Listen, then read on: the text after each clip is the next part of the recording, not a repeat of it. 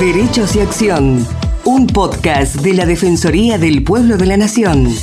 Producido y realizado íntegramente por el área de comunicación para compartir diferentes temas de interés general y del accionar de la institución. Conducen Estefanía González Isola y Fernando Almirón.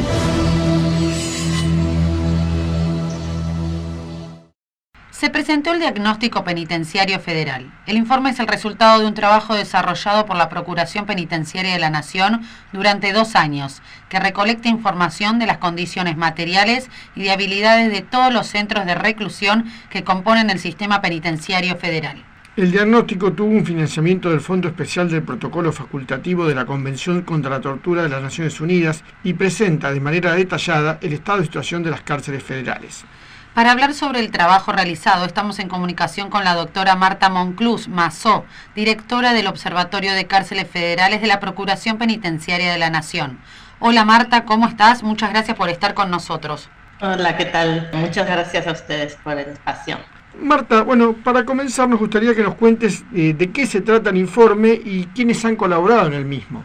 Bueno, el proyecto del diagnóstico penitenciario federal es un proyecto que lleva adelante la Procuración Penitenciaria y que se enmarca en las discusiones sobre cupo y condiciones de detención en las que ya venimos participando.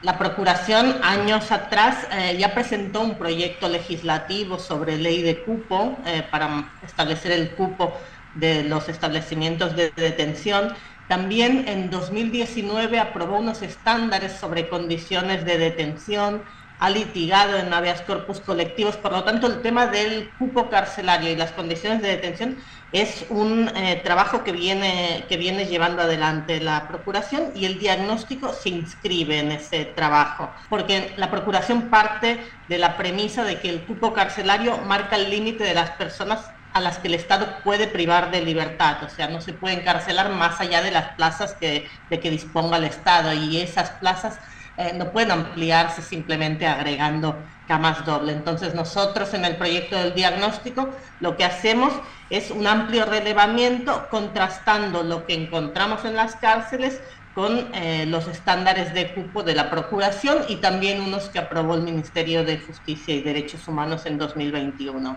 Según lo que han visto, están superpobladas las cárceles, ¿no? Me imagino.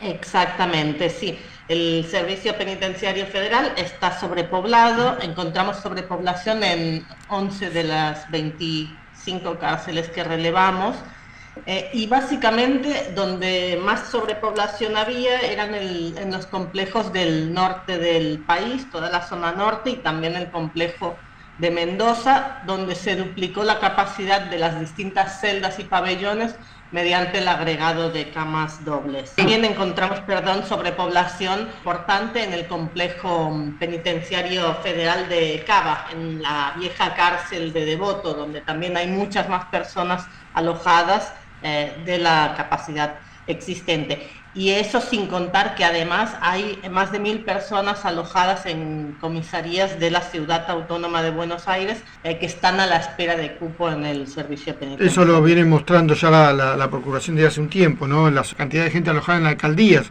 que no tendría que estar ahí, por supuesto. Exacto. Lo que pasa es que tampoco en las cárceles hay plazas disponibles. Por lo tanto, lo que creemos es que hay que dar una discusión acerca del tema del cupo, aprobar una ley de cupo que impida alojar a más personas de, las que admite el sistema. Digo, hay que establecer cuántas personas se puede privar de libertad y eso debe ser el límite que se marque el Estado para encarcelar. A partir de ahí hay que decidir a qué personas se encarcela, por qué delitos, digo, y normalmente lo razonable es que eso se haga desde un punto de vista de la política criminal, decidiendo que se reservará el recurso del encarcelamiento, que es muy costoso y, muy, y produce mucho dolor, para los delitos más graves, pero no para delitos eh, que no producen un, tanto daño social. ¿no? Y Marta, ¿qué datos sobre las condiciones materiales de detención se han tenido en cuenta en el informe? Bueno, lo que hacemos es un amplio relevamiento, relevamos el tema del cupo, de los espacios de alojamiento, pero también eh, relevamos las condiciones de detención. En el relevamiento lo que registramos es eh, la existencia de pabellones que no tienen espacio de cocina y comedor, pabellones que no tienen patio, eh, que no tienen espacio para circular, algunos con celdas de dimensiones muy reducidas, sin sanitario en su interior. También encontramos insuficiencia de mobiliario para guardar pertenencias. En algunos casos había celdas que no tenían nada más que un, camastro de cemento y las personas tenían que tener las cosas en el piso. Encontramos pabellones sin alacenas para guardar alimentos ni utensilios de cocina, con lo cual tienen que estar también en cajas en el piso, lo que eh, implica que después haya roedores, haya plagas de distinto tipo. Además, también lo que encontramos es un gran deterioro y una falta de mantenimiento de la infraestructura, es decir, falta de pintura, humedad, suciedad en paredes, ventanas con vidrios rotos, instalaciones eléctricas muy riesgosas, eh, celdas sin luz, a veces sanitarios muy deteriorados, filtraciones, pérdida de agua, en fin, eh, una infraestructura muy, muy, muy deteriorada y por eso estamos planteando también eh, recomendar al Servicio Penitenciario Federal que establezca un protocolo de mantenimiento de los establecimientos penitenciarios, es decir, que haya una forma de que eh, se mantenga esa infraestructura para que no se deteriore tanto y se garanticen condiciones dignas de detención. ¿Se ha pedido también la construcción de nuevas cárceles o de nuevos centros de detención? Bueno, eh, el tema de construcción de cárceles es siempre, es siempre una cuestión muy compleja porque no es una solución frente a la sobrepoblación. Eh, digo, cuando se construyen nuevas cárceles normalmente se llenan enseguida y eh, siempre se va por atrás de, las necesidades. Siempre resultan llenas y vuelve a haber sobrepoblación y necesidad de nuevas cárceles. Lo que sí se plantea es la necesidad de que haya una planificación estratégica del sistema de, prisiones, es decir, pensar cuáles sí deben ser reemplazadas porque tienen una infraestructura obsoleta y dónde conviene construir nuevas cárceles.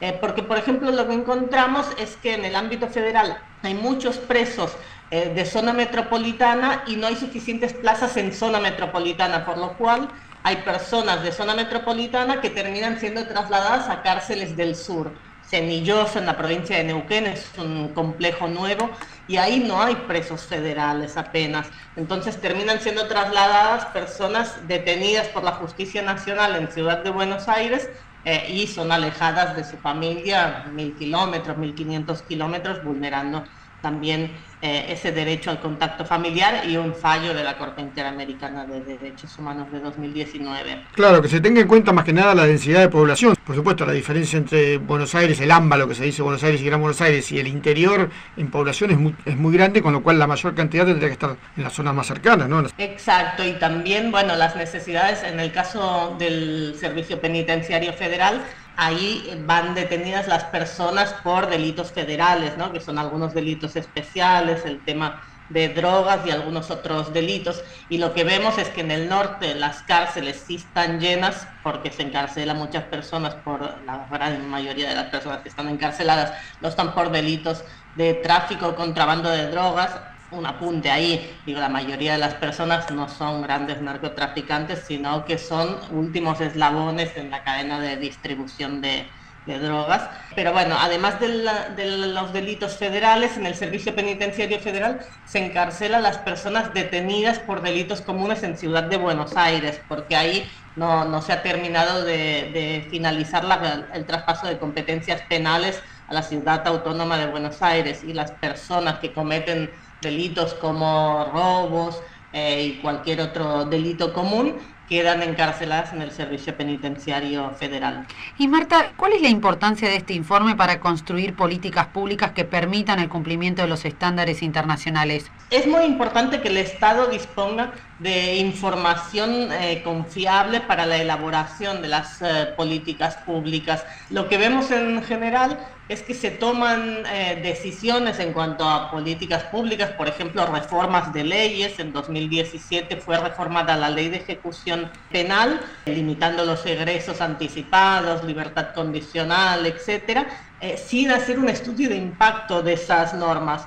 El problema cuando no tenemos datos y no, no, no, hacemos estudios de impacto es que se aprueban políticas públicas que después generan mayores problemas de los que se pretenden evitar. Por eso desde la Procuración hacemos este estudio para poner a disposición información confiable sobre el estado de las cárceles federales y poder a partir de ahí eh, contribuir al diseño de políticas públicas con, una base en, la realidad social. Bueno, y en conclusión, por supuesto, la sanción de la ley de cupo carcelario. La solución debería pasar por la aprobación de una ley de cupo, sí, que sería importante para el ámbito federal, pero para toda la Argentina también. Eh, porque digo, el diagnóstico que nosotros realizamos es sobre el servicio penitenciario federal, eh, pero en las mismas condiciones o peores están los servicios penitenciarios de las distintas provincias la provincia de Buenos Aires en particular, eh, que tiene una sobrepoblación muy marcada. Y Marta, para finalizar, ¿dónde se puede encontrar el conjunto de datos relevados? Hay una página web de la Procuración Penitenciaria que es DPF, Diagnóstico Penitenciario Federal, .ppn.gov.ar, eh, donde está tanto el informe que se puede descargar como informes sobre cada una de las unidades visitadas, con una galería fotográfica, las recomendaciones que hemos emitido y también está ahí todo un apartado con los datos públicos en, formato público a los que se puede acceder. Marta Moncluz Mazó, directora del Observatorio de Cárceles Federales de la Procuración Penitenciaria Nacional. Muchas gracias por haber estado con nosotros. Muchas gracias a ustedes por el espacio. Un placer, hasta luego. Muchas gracias por escucharnos. Los esperamos en una nueva emisión de Derechos y Acción.